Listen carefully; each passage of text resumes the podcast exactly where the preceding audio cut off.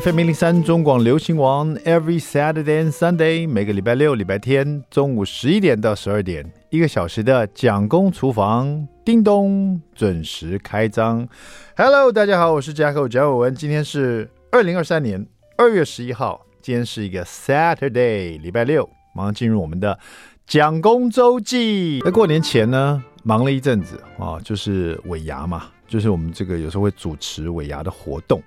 啊、那尾牙活动来讲呢，呃，在疫情当中也有主持过，然后是那种线上的尾牙活动，觉得特别的 轻松，因为其实尾牙是蛮热闹啊，必须要炒气氛的一种活动哈。那那样的主持方式呢，就要用到很大的，就应该是说丹田要很有力啊，每一场都在吼叫这样，大家想不想？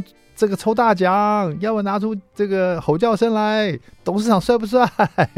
反正千篇一律，但是大家就很嗨嘛。因为呃，整年啊，忙碌一整年，啊，大家很辛苦，很努力啊，就为了公司要达标、拼业绩，然后，牺牲了很多家庭的时间哦，那么在这个一年一次的尾牙呢，希望一次把它赚回来哈，这个公司们也这个很气派的捐出很多奖项来啊，大家一起同欢嘛。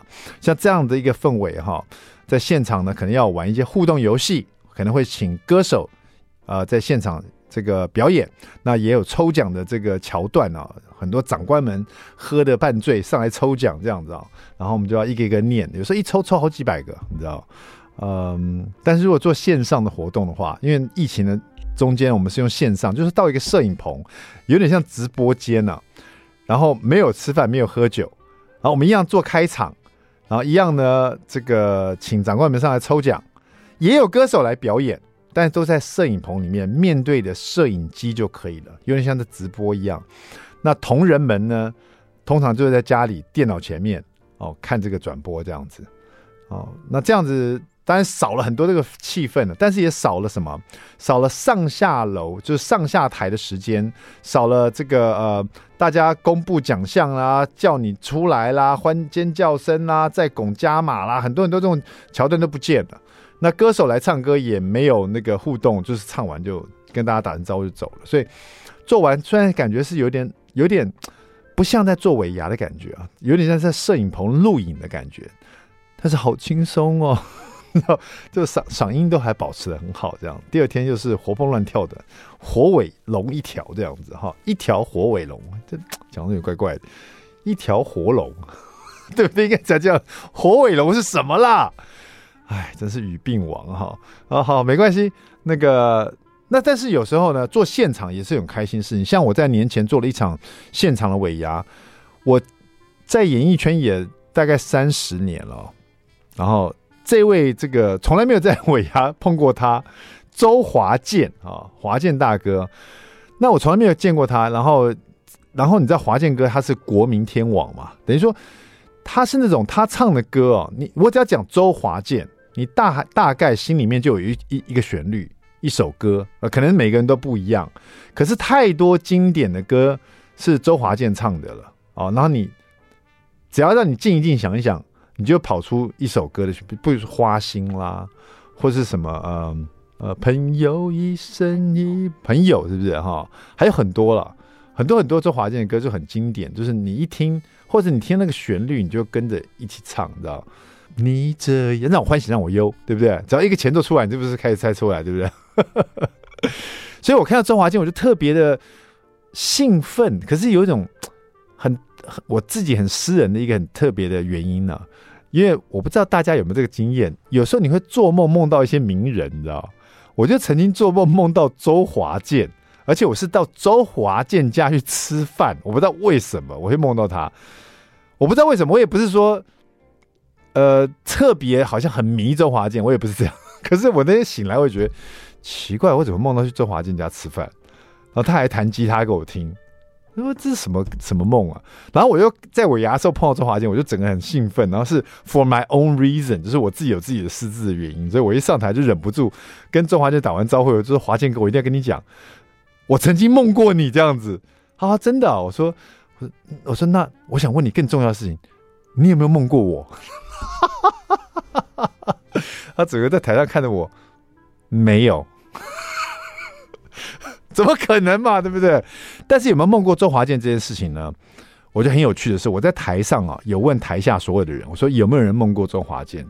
十几个人举手哦，男男女女都有啊，你就知道他真是国民天王。就是说，他那种亲和力会让你梦见他，是不是很有趣？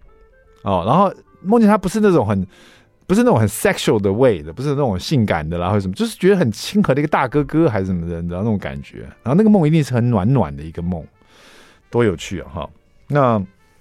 讲到这个 这个尾牙呢，其实我去主持尾牙，我一一大部分时间都会带一套西装，两件衬衫。为什么呢？因为衬衫有时候都是几几乎都是白色的，或是比较亮的颜色。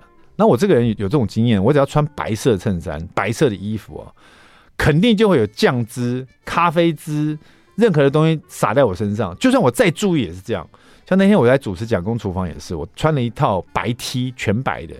其实我就这么一两件白 T，我很少穿，因为上电视穿白色的太亮，你知道吗？太亮。那普通穿呢，又很担心把它弄脏。那天我想说，哎，这件白 T 已经买那么久，只穿过两次，总要穿一次啊。这个帽 T 啊，我就穿着那个白色帽 T 来到蒋公厨房。你说也奇怪，那天呢，接二连三来的作者，通通带吃的给我，而且都带那种。XO 酱、辣酱、辣油，或是辣油熬的鸡，你知道，譬如辣油烧鸡这种的，你知道，反正他带来的料理呢，一定是有红色的辣油，然后呢，他带来的酱汁呢，一定是那种颜色很重的酱汁。他要送我的东西呢，一定是一口咬下去会喷汁那种的。我不懂为什么，我只要穿全白的这种事就会发生。所以说，我去主持尾牙，我去主持什么活动，我都会带一件备用的。另外一件衬衫，因为我有这种经验，就是我穿全白的衬衫去主持活动，也不见得是尾牙。然后我在车上买一杯咖啡，就是很奇怪哦。你知道我喝咖啡，我都不包，我都不封膜，都用杯盖，因为我都喝热咖啡。它上面都会贴一个胶带，确定这个杯盖是粘好的。哎，好死不死，就是那一天一口喝下去，那整个杯盖竟然崩开来，整个热咖啡洒在我的衬衫上，我痛死了不说。我怎么主持活动啊？从那天开始呢，我就都车上只要活动主持活动，我就带两件衬衫，just in case。还好那天蒋公厨房是广播，看不到我。但是那一整天呢，所有的辣酱啊，所有这种酱汁啊，所有这种什么烧鸡酱啊，一整天下来，感谢这些作者们带给我好吃好用的东西。但是我身上也是，就是那天结束的时候，我说啊，我的白 T，好几个酱汁又点在我身上了。It happens。好了，接下来我们休息一下，来听于丁密的这一首《无与伦比的美丽》。听完这首歌，马上回到蒋公厨房。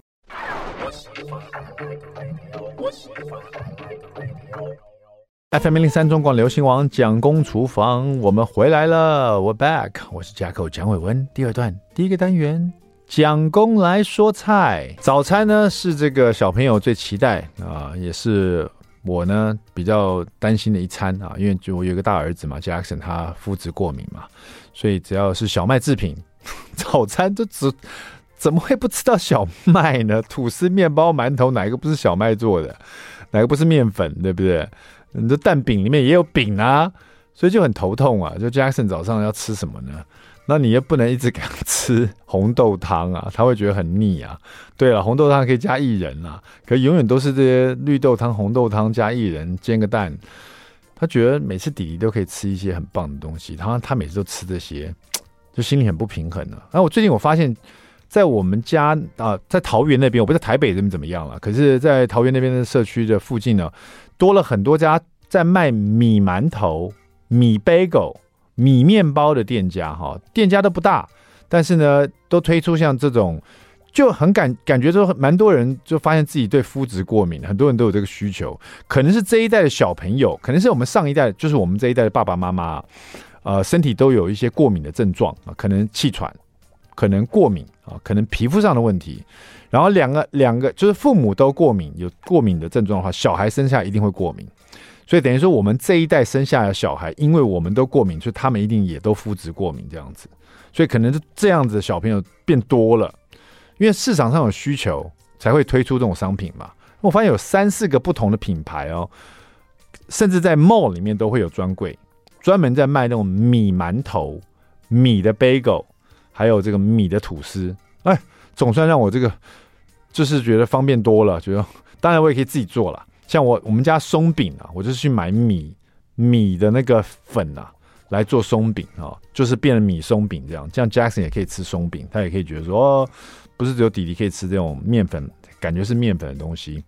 那像这种如果面条的话，我就会去买白米面条，等于说它也是长得跟面条一样，可是它是白米做的，就比较软烂一点啊。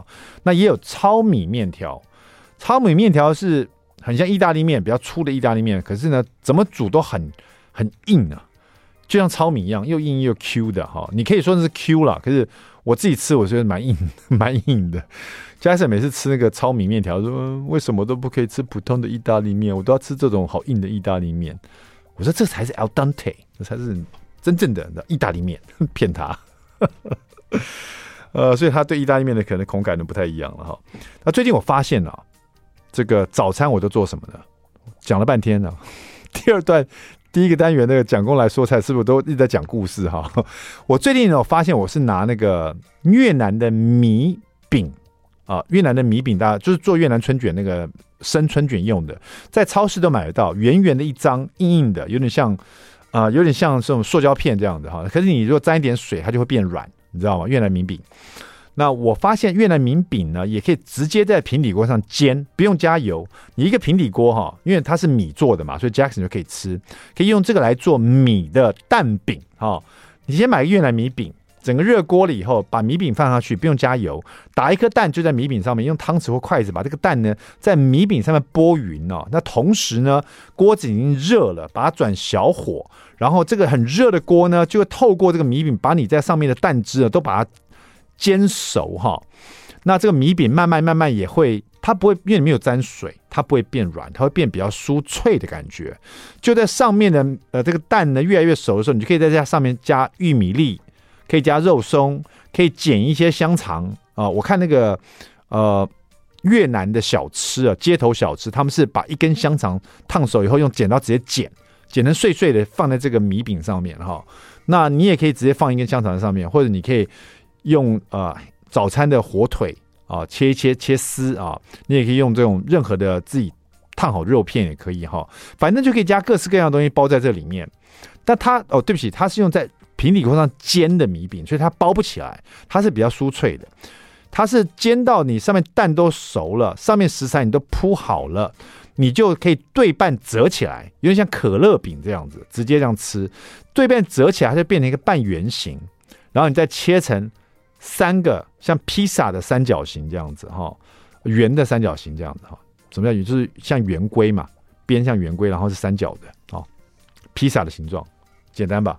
哦，或者是你没有对折的话，你也可以把它折的像可乐饼这样，反正这样煎法是比较酥脆的。后来我发现这个米饼真的非常好用，因为这样就像一个酥脆的米饼哈。那你也可以在煎之前呢，直接先。打一颗蛋在平底锅里面，这就要放点油了。然后米饼你沾点水，它就会变软软的。你再铺在这蛋上面，然后再把它翻面再煎呢。这时候煎出来就是因为米饼你沾了水，它变软软的，软软的像粉皮一样这样子哈。你再跟一颗蛋去煎，它就会变得像蛋饼一样，像那种软嫩的粉浆蛋饼的口感。所以我发现，原来越南的米饼可以给我另外一个对麸质过敏的小朋友早餐的选择哈。你也可以试试看。好了。美食冷知识，今天来问大家有关米其林的知识哈。我们刚才在讲米啊，这也是米啊，不过这是米其林哈。米其林呢，在这个世界上，呃，很多国家都有很多星级的餐厅呢。呃，这个大家知道米其林星级餐厅最多的城市是哪个城市吗？给你个选项：A. 东京，B. 法国的巴黎，C. 香港啊。这三个城市，哪一个城市拥有最多家的米其林星级餐厅，就是一颗星、两颗星、三星、三颗星都可以的哈。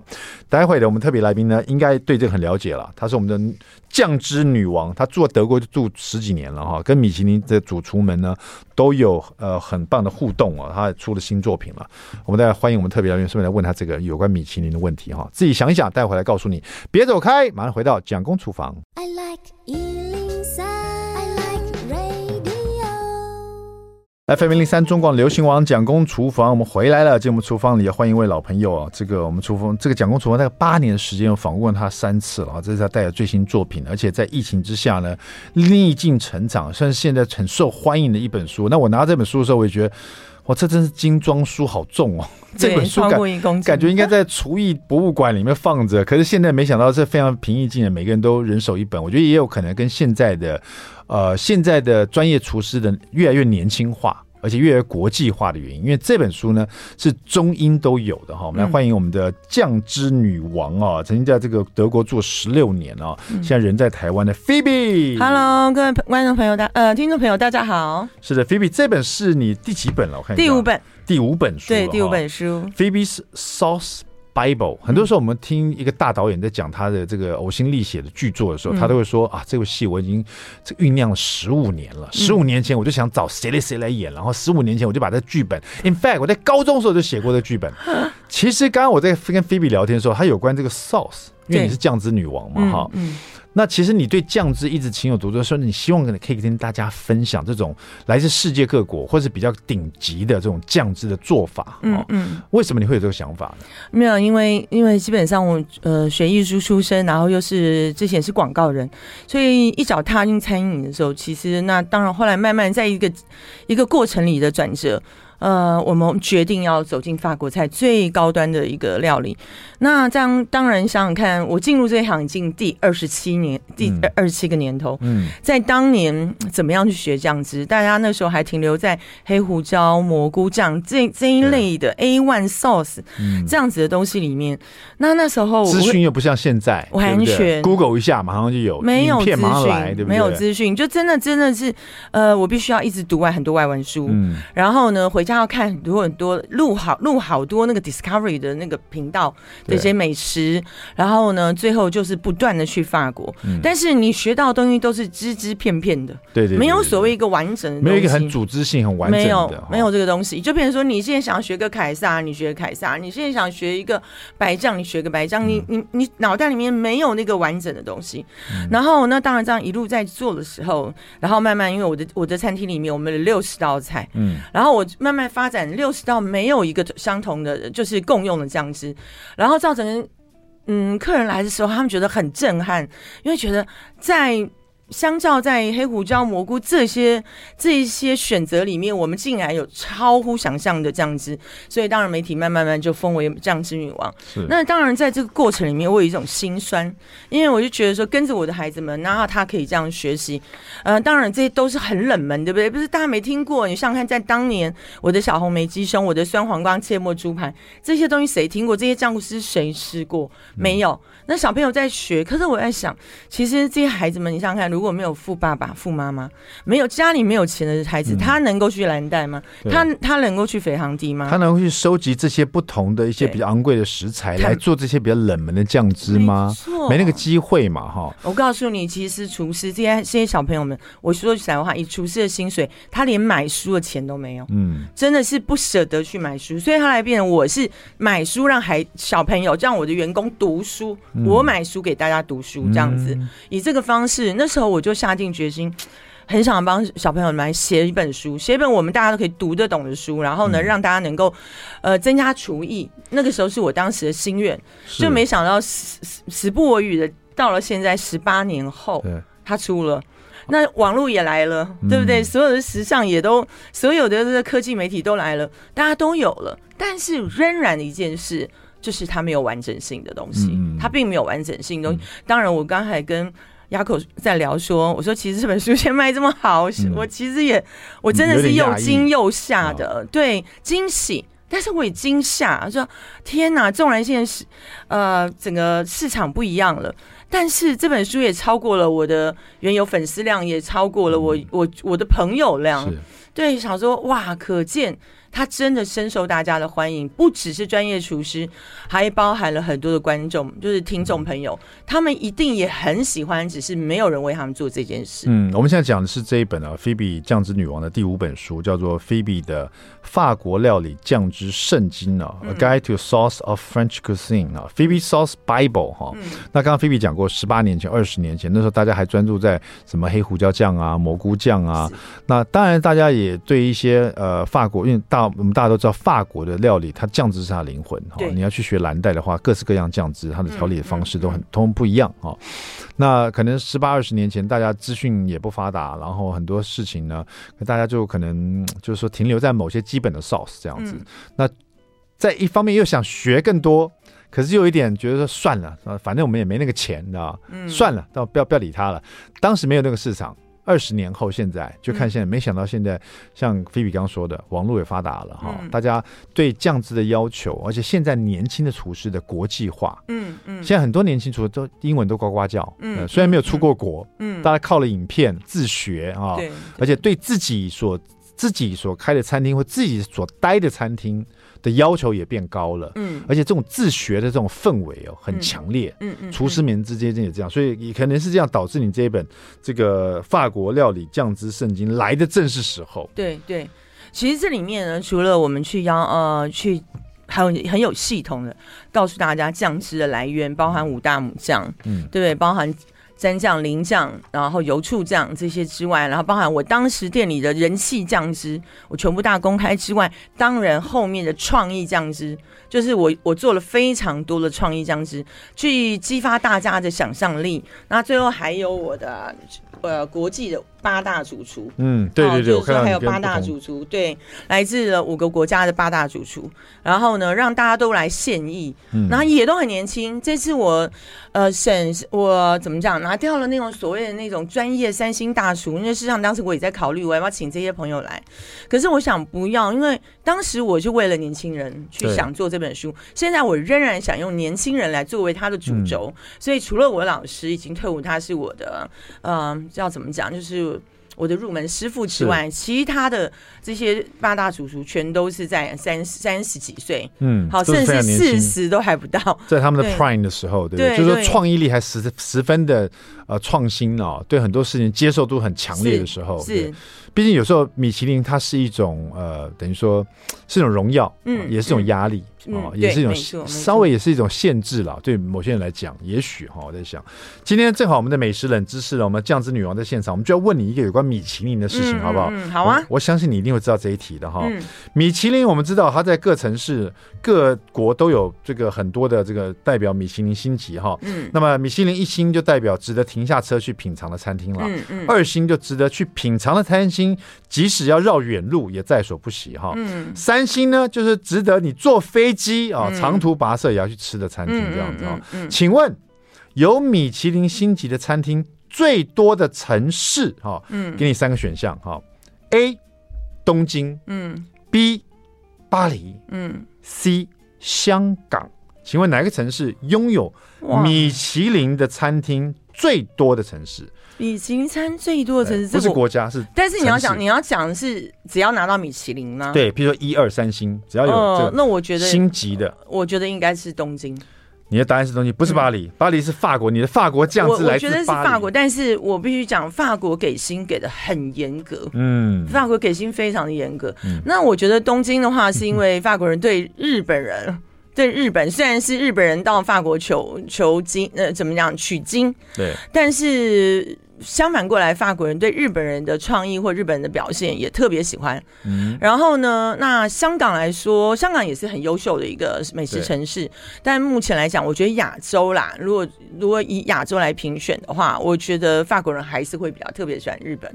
我是不晓得答案了，但是我不知道我讲对了没。所以，所以你选择是 A 东京。我选的是东京。好，出的出的是一本菲比的法国料理酱汁圣经，他摒除了法国巴黎，他选择了东京，到底他正确吗？广告回来马上告诉你，别走开。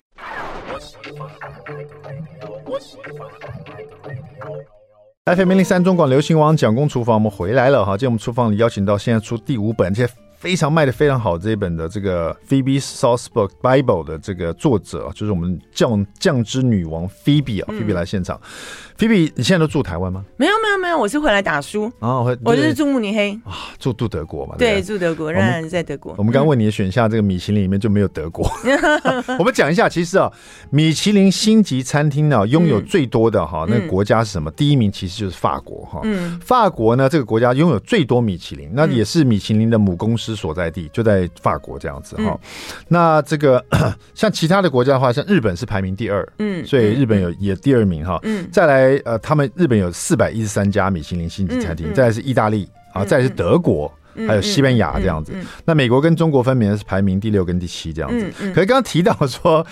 世界上最多米其林餐厅的星级餐厅的城市哈，对，它就不是巴黎了。答案就是你说的东京啊。对，东京是这个最多星级餐厅的这个城市，一家一个东京就有两百多家米其林餐厅。你要你要知道，整个日本才四百多家米其林星级餐厅，一个东京呢就一半以上的星级餐厅那边了，真是遍地米其林。所以大家如果要去。日本玩的话，哎，你想吃米其林的美食，你就去东京吧，哈，到处可以找到哈。那巴黎。其实是第二名啊，嗯嗯，在第三名跟第四名就是还是日本的城市哦，是大阪跟京都哈。那纽约是排名第五，伦敦跟香港并列第五跟第六这样子啊。好的，那今天这个美食冷知识就跟这个恭喜我们的 菲比哈，因为如果是国家确实是法国，是。对；如果是城市就绝对不会是法国。啊。菲比啊，你这个跟这么多不同的厨师们打过交道的，包括米其林的主厨啊。你我们提到这个酱汁一直都是法国这个料理的这个精髓所在哈。嗯。那那这这本书里面，你觉得你自己也觉得，因为这么多酱汁，嗯嗯，你觉得我们要怎么去怎么去着手学习这本书，或者怎么去阅读它，或怎么去开始？到底哪个酱汁我们 Where should we start？呀，所以我我觉得其实真的就是我没有，我觉得没有没有一个一定，为什么呢？其实我们先先讲一件事好了。你先看我的做法。对，我们先请亚口看，因为亚口也是很厉害的，是非常会煮的，对不对？真的是很厉害，很厉害。看书人不会不会，我 我看过你的节目，我知道你很会煮。谢谢。你先看看我的做法有多简单，你这样懂了意思吗？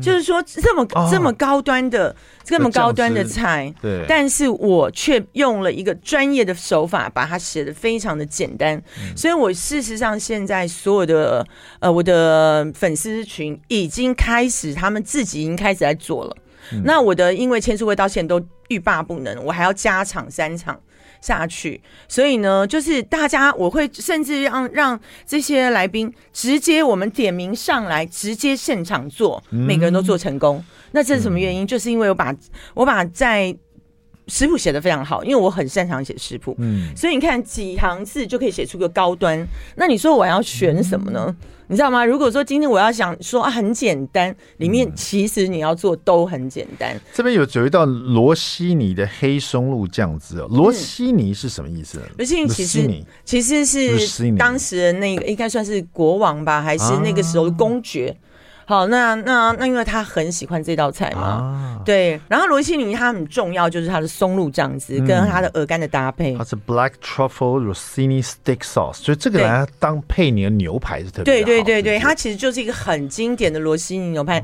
曾经台湾有呃台北有一家很有名的。也是法国菜的餐厅，叫做罗西尼，罗西尼餐厅，它也是，它就标榜这一道菜，很像我们的戈登，有没有？他他不是很喜欢那个温灵顿，温灵顿，温灵顿，对，一样的，然后就是类似像这样，就变成他们的一个经典。那经典就是经典，像我就是经典，我们就不要去乱改它。我觉得常常朋友们有一个很严重的问题，你要创意，你就好好去创意，没有问题，但是千万不要把经典改的乱七八糟，然后还要称它为经典，这样对于专业的人来说，我们会觉得，哎，这个知道变成不伦。不类的东西，而且我觉得这个黑松露酱汁很不错，它这个做法就是有三步骤啊，就看着这个我们的菲比写法，你就觉得这是不难哈。嗯，他说在酱汁锅里面加入橄榄油哈，用中火翻炒这个红葱头，嗯，还有蒜头到它干香啊，也就是说他跨湖写说什么叫干香，嗯，是要焦黄出了香气，嗯，收干它的水分，对，到这个地步才那个香味才会充分的展现出来，嗯，就是你的红葱头跟蒜头哈，嗯，这时候加入。白兰地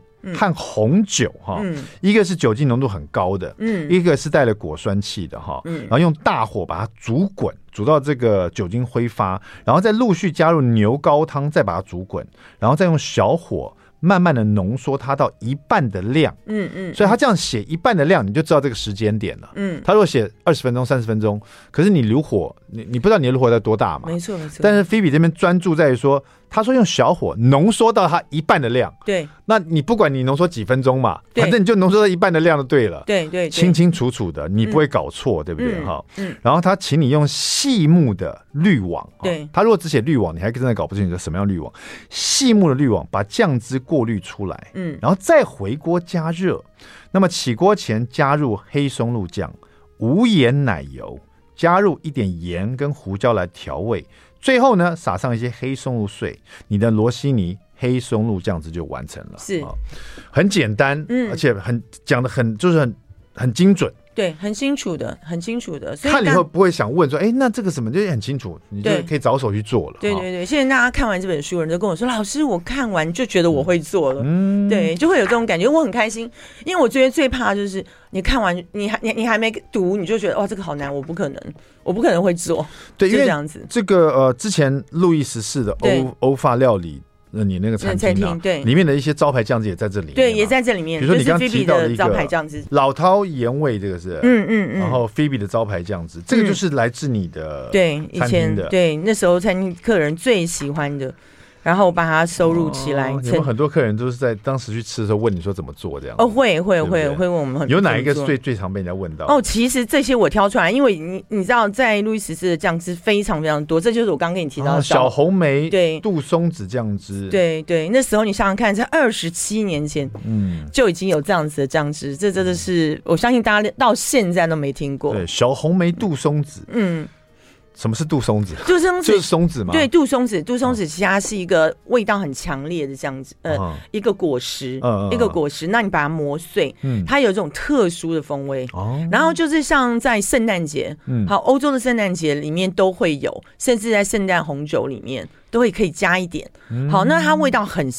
呃，很强烈，很特别，然后跟呃跟小红莓组合起来之后，你知道，就让小红本身的那个酸度，因为事实上小红莓它就除了果实的酸度，它没有特殊的什么味道，除了你加了糖慢慢熬煮成果酱或什么之类，但是素松子在里面就提了一个非常特殊的味道，嗯、所以你可以试试看这一道这一这一这一道菜，当时在我们在我们餐厅里面真的是超级人气，嗯、听说是你正店首发菜单。之一有这个酱汁，对不对？对对对。那这个酱汁它是很适合拿来搭配什么样的肉呢？还是说搭配什么样的这个？其实，在禽类，禽类尤尤其是白肉，就是像鸡，鸡是最好的，还有鸭。鸡和鸭都是非常适合的。Okay, okay. 那一般来讲，鸭我们可能会考虑上最常见的是覆覆盆子，嗯，还有覆盆子酱汁。嗯，然后小红莓本身是，如果你再把它熬煮，加上的是牛高汤哦，这边是加鸡高汤嘛。对，我如果这样做的话，事实上，然后加上一点樱桃的话，你会变成是鹿鹿。就是可以变成鹿肉的酱汁，嗯、所以是非常非常棒的。有时候这个食材不变了，但是你把酱汁变化了以后，嗯、尤其是一些很特殊的酱汁，人家完全没有听过的组合，嗯、或是那个风味哦，这完全把你的食材提升到一个顶点了。对，也会把你的想象力就是。就是对你好像震撼你的想象力，说，哎，我没有想过。那当然，这里面还有一件事，就是我对于这些每一个酱汁，它适合在哪些肉类，嗯，啊，适合搭配什么？比如说，我会在这个一个就是标题下，我会有一段说明，或是在最后，好，我都会在这边出现，跟大家建议说，哎，这个酱汁适合的是鸡啊。猪是还是鸭子还是牛肉、羊肉之类，我都有特别去提醒大家，嗯，可以去运用。好，为什么这本这个 Phoebe Sauce Bible 呢？他自己本身也是突然发现第五本突然这么这么样受欢迎呢，真的。但时机也到了，但还有这本的编排方式，不管是中英对照里面的照片啊，嗯、还有非常简洁有力的这个整个做法，嗯、我觉得这是为什么大家很受欢迎。Phoebe 的法国料理酱汁圣经，你看了没？哈，别走开，马上回来。I like FM 零零三中广流行王蒋公厨房，我们回来了。这本 Phoebe Sauce Bible 哈，Phoebe 的法国料理酱汁圣经。如果你在书店看到的话，我相信你跟我一样的感觉，就是说你会觉得它是一本外国书。对，除了 Phoebe 的脸是亚洲人，在前面的书间打开这本书，你更觉得这应该是。老外写的书吧，嗯，啊，整个编辑啊，整个拍摄的风格啊，然后整个中英对，还有中英对照，你会觉得说可能是老外写的，我们把它 翻成中文，可是不是的哈，是菲比他亲手写的哈，嗯，啊，为了我们台湾很多的年轻的这个厨师们哈，希望大家可以不要花这个 这么多的钱到各各不同的地方去哈。呃支离破碎的学起来哈。这本书收集了菲比这二十几年呢所学的很有用的酱汁，还有他自己的一些创意，甚至他曾经在餐厅里最受欢迎的酱汁，嗯，都收录在这本书里面。然后他自己的愿望是希望大家可以透过这本书学到更多呃更有创意，而且。启发自己的想象力的一些酱汁啊，嗯嗯、那再者，我想，我觉得你你把它弄得很像外国书，嗯，是因为也想要让外国人看看，说我我们也是这样子吗？对，没有，因为怎么也也是那么厉害的。其实基本上，我跟时报，我我们都有一个心愿，就是把想把这本书推往欧美，嗯，啊，然后那当然，现在我们的书已经到了。欧洲就是到了法国，还就是一些朋友嘛，已经他们都收到书了。嗯、然后有一些法国重量级的朋友、餐饮界的朋友、厨师们已经收到我们的书，他们已经震撼了。嗯，他们尤其尤其震撼，不只是说他他的感官就是非常法国味之外，就是他们不敢相信是台湾人写出来的，嗯，这样子的一本那么有深度的法法国料理，嗯，然后包含摄影。好，因为法国人对任何事情啊，完那个美的那个要求是很重视的，嗯、所以我在拍这本书的时候，每一个章节我都很重视。那这本书完全在慕尼黑完成，在德国完成，对，在德国完成的，就是很希望我，因为我来回法国基本上已经二十七年，嗯、然后跟法国有很深的渊源，也也有非常多的好朋友。我希望我做出一本，就是让他们觉得天哪，这真的是我们法国人的，很符合我们法国标准的，然后一本世界级的。著作这样子，所以我一直朝着这个方向前进，然后这次也终于达标，就非常非常开心。嗯，很开心哦。这个菲比这本书让他自己也让我们所有这个年轻的厨师们非常期待，而且透过这本书可以得到更多的启发哈。Phoebe Sauce Bible 哈，这个菲比的法国料理酱汁圣经，非常值得你。这个抱回一本，而且一本就好了，因为很重。你一次买三本，我怕怕你可能抱不动 啊。很重的一本书，完全在德国设计好，菲米自己亲手啊，亲自去这个把关的哈。嗯嗯嗯。希望这本书可以卖到全世界，越卖越好。对，希望朋友们大量支持。它不但是给厨师们的书，嗯、也是提升我们一般人生活水准水平，让你的餐桌更丰富的一本。没错，棒的，很棒的法国料理。打开这本书，做里面其中任何一个酱汁，你会发现自己也是大厨。对，对对，谢谢我们酱汁女王菲比，Thank you，谢谢谢谢谢谢。蒋公厨房，我们下次再见，拜拜，拜拜，谢谢。